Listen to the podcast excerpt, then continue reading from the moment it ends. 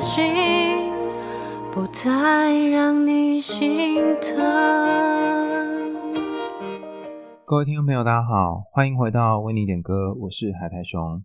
刚刚大家听到这首歌是 KP 所演唱的，家家的我没资格。如果大家有看过这部 MV 的话，就会知道它描述的是一对男女相遇，但是最后却又有一点心酸分开的过程。男孩和女孩有一段非常美好的回忆，可是女孩有一天发现自己身上有遗传性的疾病，而且是不可治愈的。她为了避免自己变成男生的麻烦。拖油瓶，所以他打包了东西，决定自己到医院住。男孩很难过，可是却留不住她。尽管男孩用各种方式想要她留在身边，可是女孩却仍然毅然决然的离开。这个过程当中是非常揪心的，因为彼此得离开一个非常爱彼此的人。女孩到了医院之后呢，自己坐在医院的楼顶，坐在轮椅上，看着天空，有一种。不知道怎么样去描述的心情和眼神，男孩则在女孩的家门前站着，然后很失落。回想两个人过去美好的回忆，看着这段 MV 之后呢，我有种感觉是，虽然类似的老梗情节好像很多，可是我在猜，这首歌它最想要描述的，并不是有一个人要死了，然后有一个人继续活着那种无奈的感觉，而是像歌名一样。觉得会不会我跟他在一起，我没有这个资格。你要的幸福，我没有办法给你。与其最后变成你人生的累赘，不如我先离开，才不会让这事后发生的事情变得非常痛苦，才不会让你还要照顾我下半辈子。我想要邀请大家思考一件事情：从你有记忆到现在以来，经历过这么多段感情，还有人生当中来来去去的朋友。你是否曾经有这种拖累别人的感觉呢？你和他相处的时候，可能会觉得天哪，我们这样子聊天互动，会不会我在浪费他的时间呢？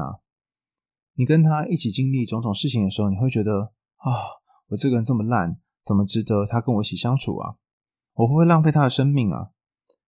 你可能会常常认为自己好像不如对方，甚至是你的时间和他的时间比较起来，似乎他的时间比较珍贵。或者是他想要在人生里面获得的东西，你没有办法给他。今天的故事，我想要跟他分享的，就是一个类似这样的心情。点播的伙伴名字叫做 Apple，就是苹果的 Apple。Apple 说他之前有来信点播过哦，不过我不知道为什么找不到他之前的信件。他想描述的是这半年来一段从网络上面所认识的感情。让我们一起来听听有关于他的故事。亲爱的海苔熊，这个故事已经进行了半年，只是我不知道之后它会如何发展。认识他是在某个交友平台。二零二二年的过年期间，我们在二月四号通了电话，然后隔天见面，一切都很神速，似乎有一股戏剧张力在铺陈着彼此的节奏。还记得二月十号那天，我们在 LINE 上面确定见面的细节，我看到突如其来的告白，真的欣喜万分。后来我们就进入一段甜蜜快乐的时光。不过该说是好景不长吗？在即将届满交往半年的八月十一号，我们彼此对话的文字当中，我发现他其实背负着沉重的生育压力。当初我们两个在进入关系之前，或者是说交往的初期，我们就稍微讨论过，但那时对于状况没有办法厘清的我，基于考量他的立场，再加上又评估自身的状况，实在无法确定自己是否能够承担这个重任。虽然彼此目前关系还没有切割开来，但我似乎已经开始在试着调整自己的心态，等待关系终止的那一天。真心爱一个人，总是希望他能够幸福快乐，不愿他为难。我只能够告诉自己，我并不具备提供他幸福生活的能力。所以这首我没资格，很贴近我的想法，我想跟大家分享。也谢谢你一直提供纾解困境的正能量和管道。这是来自于 Apple 点播的信件，他的信里面写得非常委婉，我读到最后还是不知道 Apple 本人哦，这个本苹果到底发生了什么事情。我有点不确定他的身体状况，或者是遭遇了什么事情。以下是几个我的猜测，就不负责任猜测。那如果我都没有猜中的话，Apple 可以留言，或者是用其他的各种管道告诉我说，哦，其实真正的情况是怎么样啊？倘若你愿意的话，我猜猜有一种情况是，Apple 的性别啊，生理性别是没有办法和对方生育小孩的。还有一种可能是 Apple 身体上面有一些疾病是不容易怀孕的，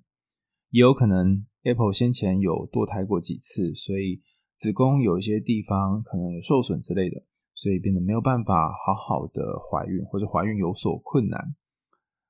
这些种种的原因，使得 Apple 没有办法跟对方生一个孩子。那我还考虑过一种情况是家里面的状况，比方说你家对于生小孩这件事情的想法和对方家里面是不一样的，或是你自己的价值观跟对方不一样，所以你会觉得我大概不是那个可以给他理想生活、幸福的感觉的那种人。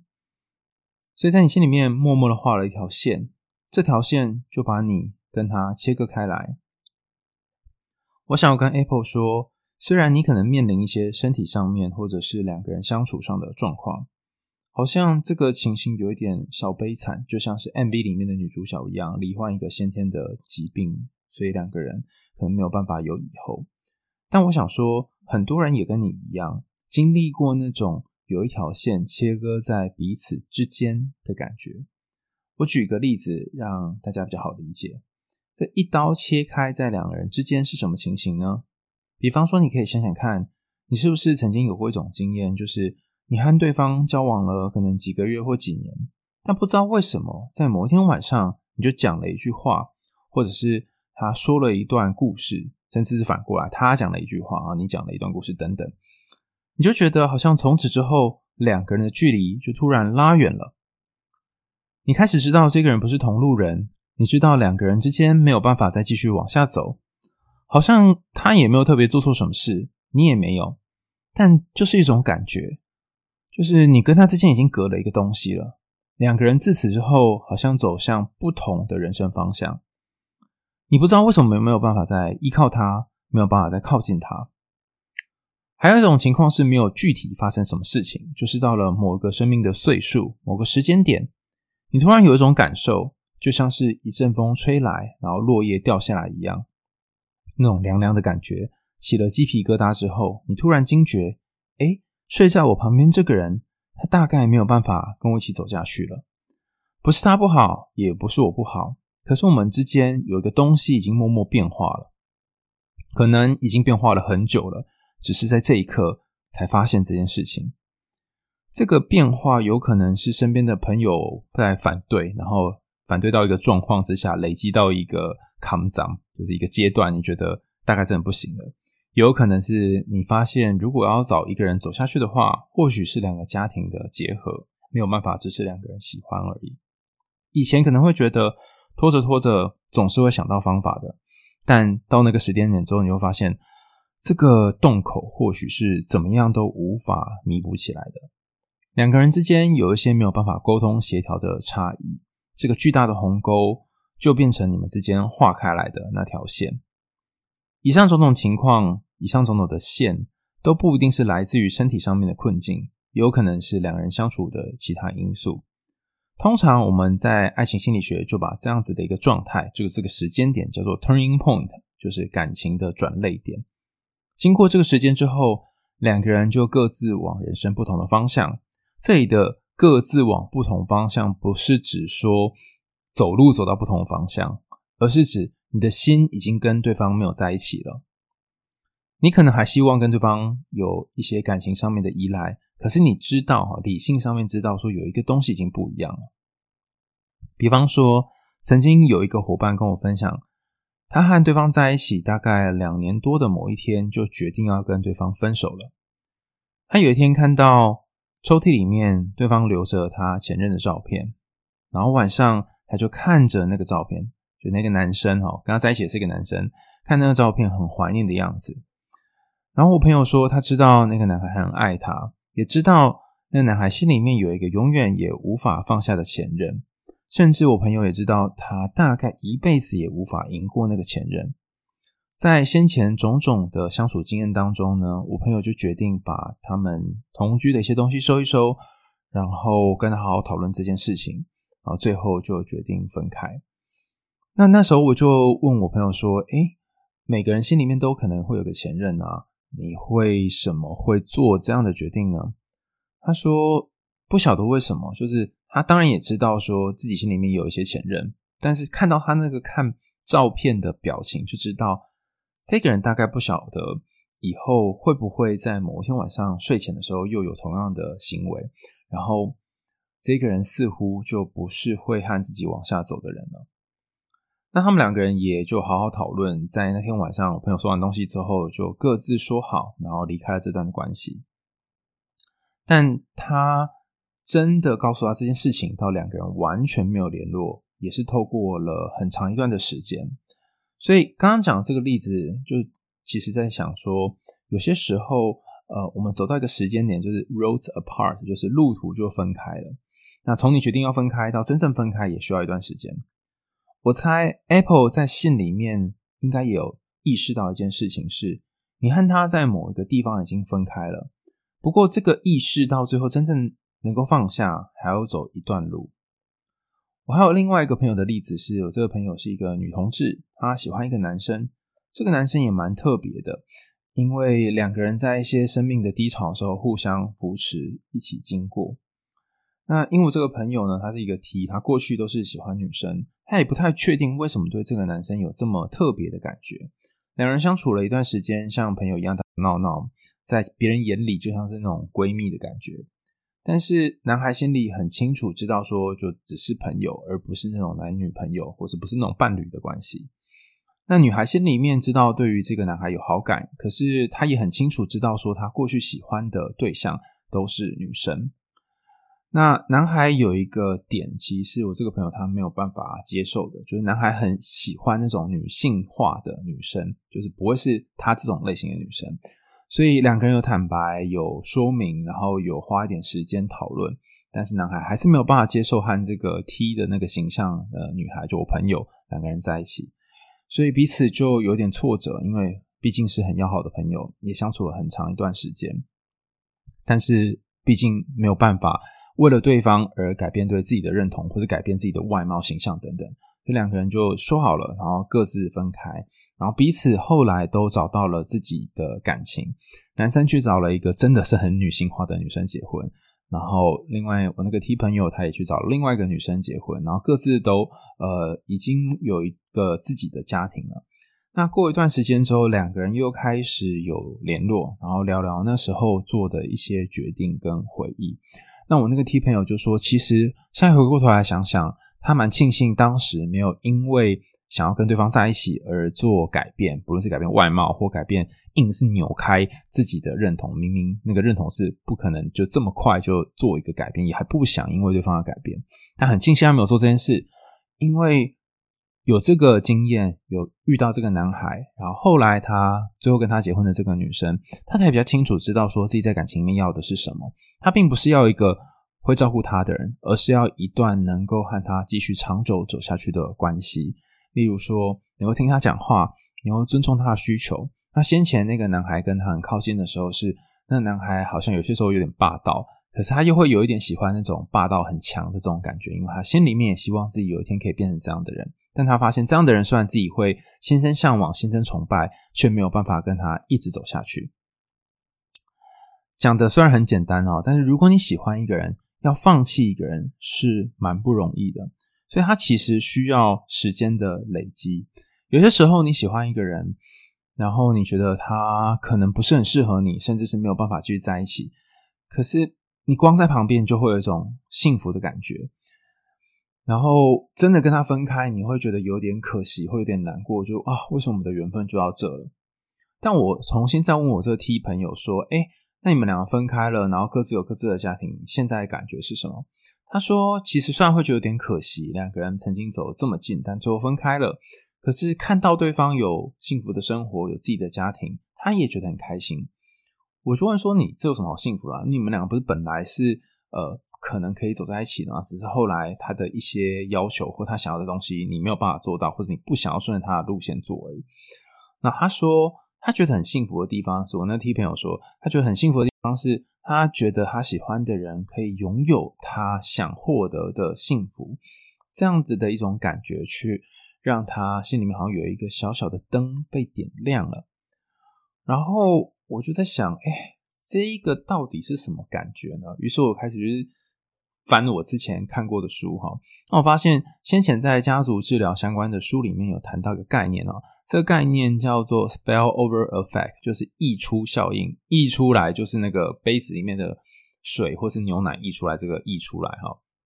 溢出效应，意思是说，当你跟一个人相处的时候。然后你看到这个人跟别人相处，会得到一种快乐的感觉或满足的感觉。虽然那个满足或快乐的人是他，但是你也会因为他的满足快乐，自己感觉到满足快乐。典型的状况出现在爸妈如果关系好的时候，这个正能量会传给小孩；如果爸妈常常吵架的话，这个负能量也会传给小孩。所以它有一点像是一种，嗯，你们只要是在同一个团体里面，就会互相影响的一个概念。后来在一些开放式关系的研究当中也发现哈，如果假设 A 男跟 B 女跟 C 女在一起，就三个人在一起，那 A 男跟 B 女的关系如果很要好，或是某一次相聚的时候很快乐，然后 C 女呢知道 A 跟 B 之间很要好很快乐，然后 A 那天晚上很 enjoy 很享受的话，C 女除了会有嫉妒的感觉之外，可能也会有开心的感觉。这开心是来自于他知道自己的伴侣度过了一个很愉快的晚上，所以这个溢出效应呢，它不只出现在你跟身边的家人，也出现在呃对你来讲亲近的人身上。我们会希望自己觉得重要的人也能够感到快乐，就算让自己快乐的人不一定是自己。我觉得在 Apple 的信件里面有谈到说。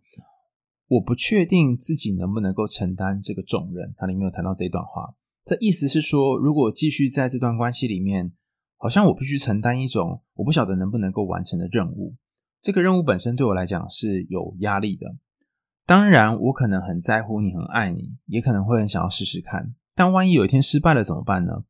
万一我没有达成你想要的那个期待或者是需求，会不会呃让我们关系变差呢？会不会外面有些人的闲言闲语，或者是对我们讲的一些话，影响我们的关系呢？为了避免这种状况发生，不如我们就先试着离开彼此，让彼此去找更好的关系。在这首歌的歌词里面啊，副歌谈到：“我没资格让你为我心疼，把你留在我身边，却无法给你任何快乐。”这句话虽然表面是说我没资格让你心疼，但其实它也可以反过来想，就是。我很想要心疼你，我很想要在乎你，我也很想要把一些我能够给的都给你，但其实我没有办法给你，所以其实我很心疼你在我身边，好像没有办法获得你要的东西。同时，我也对自己心疼是，是我竟然因为一些限制而必须跟你分开。所以这个心疼有两个面向，一个是心疼对方，一个是心疼自己。但是这个心疼的主词哈，就是做这个动作的都是自己。那这里还有一个感觉是没资格，没资格的意思是说，我好像觉得自己不够格让你来担心我，来在乎我，因为我没有办法回应你的需求。在这里，我想跟大家分享一件事哈，感情最珍贵的地方就在于，你不一定要付出什么，对方也会因此而爱你。所以，当你说你在这段感情里面没资格的时候，其实你是预设了。你要做一件事情，或是你要做一些满足对方要求的东西，对方才会爱你。那当你在这样想的时候，这个关系它就已经从像是我们上一集有谈到那种呃，像是两人互相依赖的情感性的关系，变成有点类似工具性的关系了。我觉得为了避免这样的状况产生，你可以试着想想，他跟你在一起真的是因为有关于生育吗？还是其实有其他原因他会愿意跟你在一起呢？如果你把自己用那个生育的因素绑着的话，或把你们能不能在一起用这个东西绑着的话，真的会因此而变得比较快乐吗？还有一件事情，我想跟大家分享是，我们可以从这个信件一开始仔细，就是 Apple 讲这段话，稍微看一下啊。Apple 说，两个人刚开始认识的时候是在交友网站上，然后交往将近半年，那个告白也是非常快速的。那因为发生了一些事情，两个人就呃相处得很愉快。可是就在这半年的某一天，两个人就发现，嗯，好像因为一些原因没有办法再继续了。而且这个原因，两个人是在一开始就是刚认识不久时候暧昧的时间点就已经有做一些讨论的。那我觉得这一点也很有趣哈，很重要。就是当你跟一个人在一起的时候，你发现他有一些点是你无法接受的，甚至你们有一个没有办法克服的问题。可是因为彼此都还在热恋期，就会觉得说啊，我们来试试看好了，或许某一天会变好。呃，如果你有这种情况的话，我会建议不要跟自己说某一天会变好，因为那些在关系一开始会遭遇的问题，没有解决的问题，然后你想要逃避的问题。最终都会越来越大，越来越明显，所以有点像是眼睛里面的一颗沙子。这个沙子，如果你没有把它拿出来，它就一直在眼睛里面，它不会有一天就不见哈。你可能最后就会眼睛发炎，然后甚至你需要开刀治疗。假设你从来都没有注意它的话，但如果你在最开始就把这个沙子拿出来，或用某种方式让沙子可以融化，那你们之间就可以继续往下走，眼睛就可以继续很健康的过下半辈子。所以我想说的是，那个在感情里面一开始你就遇见的那个问题，不要去想象说只要摆着某一天就会不见，通常它就会越来越明显。同样的状况也发生在从交往到结婚这个过程当中。过去关于婚姻心理学的研究发现，如果你们在结婚之前就有些问题，甚至你们这边笑想说婚后可能这问题就会消失的话，那你大概会大失所望。他们追踪那些结婚前后关系的状态，发现，倘若你们结婚前就有一些冲突和争执，那这个冲突和争执在婚后就会被放大。比方说，你很在意对方的卫生习惯，那你以为结婚之后他就会变了，那么通常他就会更明显的影响到你的关系。例如说，他要不洗衣服，他不整理家里，然后你就会每天回家就会暴怒这样。那也有些人会说，他本来是一个不负责任的人。可能结婚生小孩变成爸爸之后就会比较负责任。我建议大家也不要抱持这种心情，因为一个人如果不负责任的话，他很难因为进入了家庭就会负责任的。所以可能要有其他事情发生，而且不要把这个风险赌在你跟他之间。总之，如果你们目前的相处有一些状况，然后这个状况你早就知道了，只是你一直没有去面对他的话，那或许到最后你还是得面对他。就像 Apple 和 Apple 的伴侣在这段关系当中，一开始就面临了生育的问题，但是最后，呃，隔了半年之后，还是得要再来看这个问题。那可能 Apple 的做法是把自己跟对方之间切割一条线，想说这样可能渐渐分开来，就不会有太多难过的地方了。可是我也想跟 Apple 说，这里有一个要点，也可以放在心里，就是有些时候我们会把心中给自己的那个标准或期待设得太高了，甚至我们会误以为这个标准或期待是对方给自己的。比方说，你希望在这段关系里面达到八十分，而且你认为这个八十分是对方期待你达到的八十分，但实际上可能根本他就没有让你达到八十分，他觉得你七十五分就好了。然后你在七十八分那里就觉得天哪，我怎么做这么烂呢？我现在没有办法达到八十分，但其实你已经过了他心中的那个标准七十五分了。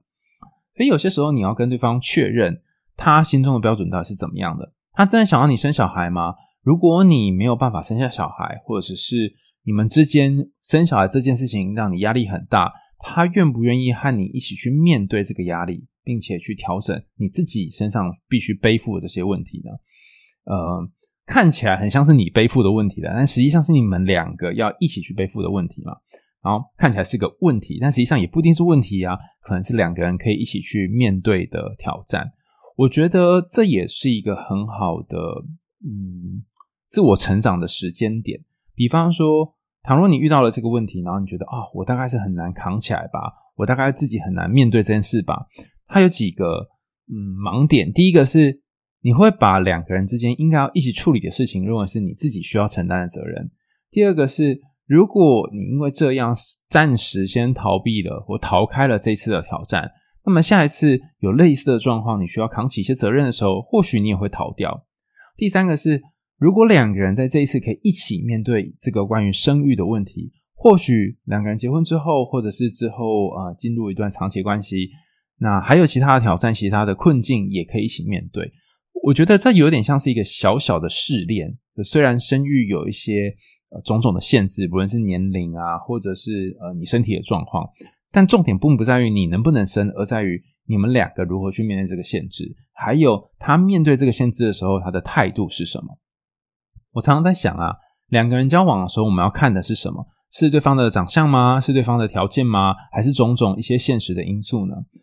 可能有很多东西都需要考量，但其中一个。最常被各种沟通书籍提到的点是，他是不是一个可以和你沟通的人？那沟通听起来很笼统嘛，很抽象。那我自己觉得最重要的那个沟通点，应该在于他是不是一个可以和你一起面对困难和挑战的人。这个困难或许是你们沟通的困难，可能是外在给的压力，可能是实际上的。呃，没有办法改变的事情，就像你讲的，可能身体上的疾病啊，或者是彼此对于生育上的限制等等。他在面对这件事情的态度，还有你在面对这件事情的态度，以及你们两个人面对这个困难的时候，你们展现出什么样子，才是这段关系里面最珍贵的宝藏。有些时候，我们的年纪或是我们的经验，让我们还没有技能或还没有办法去面对眼前的事情。但是隔了一些时间再回头看的时候，就会发现，诶，好像也没有这么困难。很多时候，我们以为是问题的问题，它并不是问题的核心。那些你聚焦在你们两个没有办法生小孩，或者你们俩生小孩会有一些压力，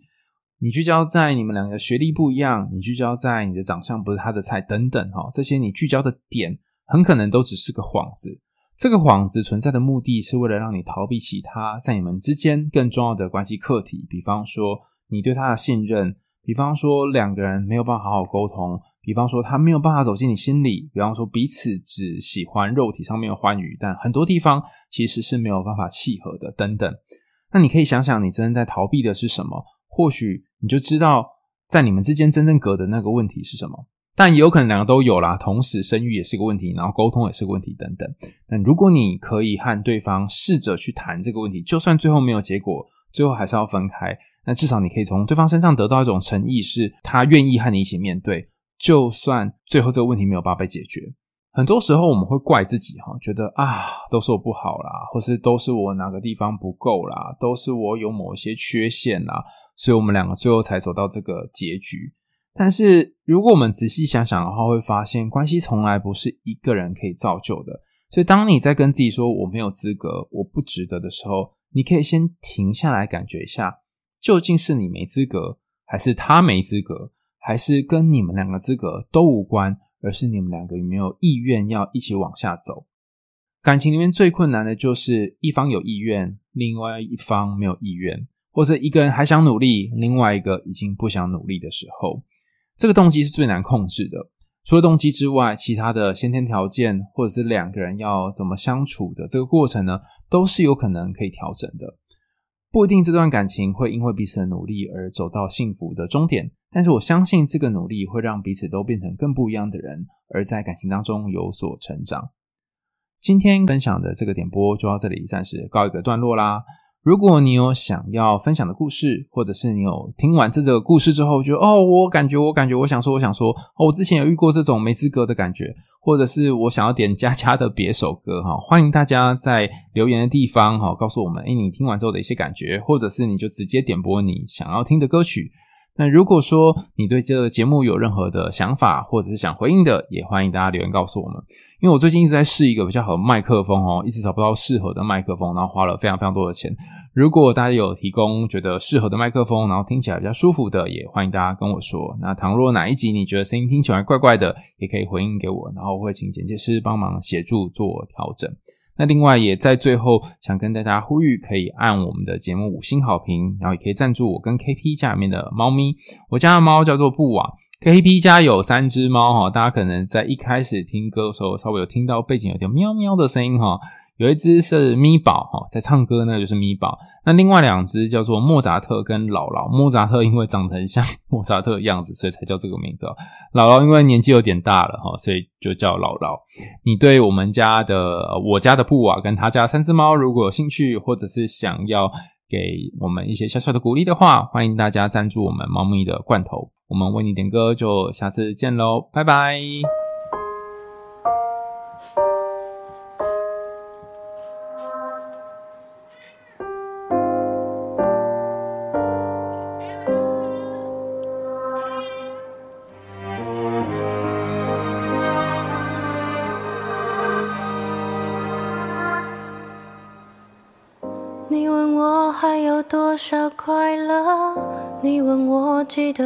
少深刻？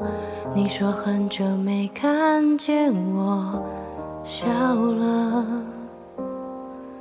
你为我咽下多少苦涩？你为我受着多少忐忑？我没办法再符合你的负责，我没。资格让你心疼，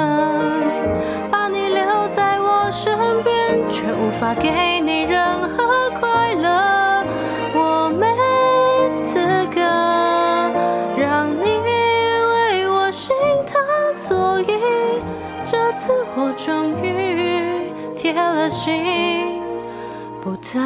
让你心疼。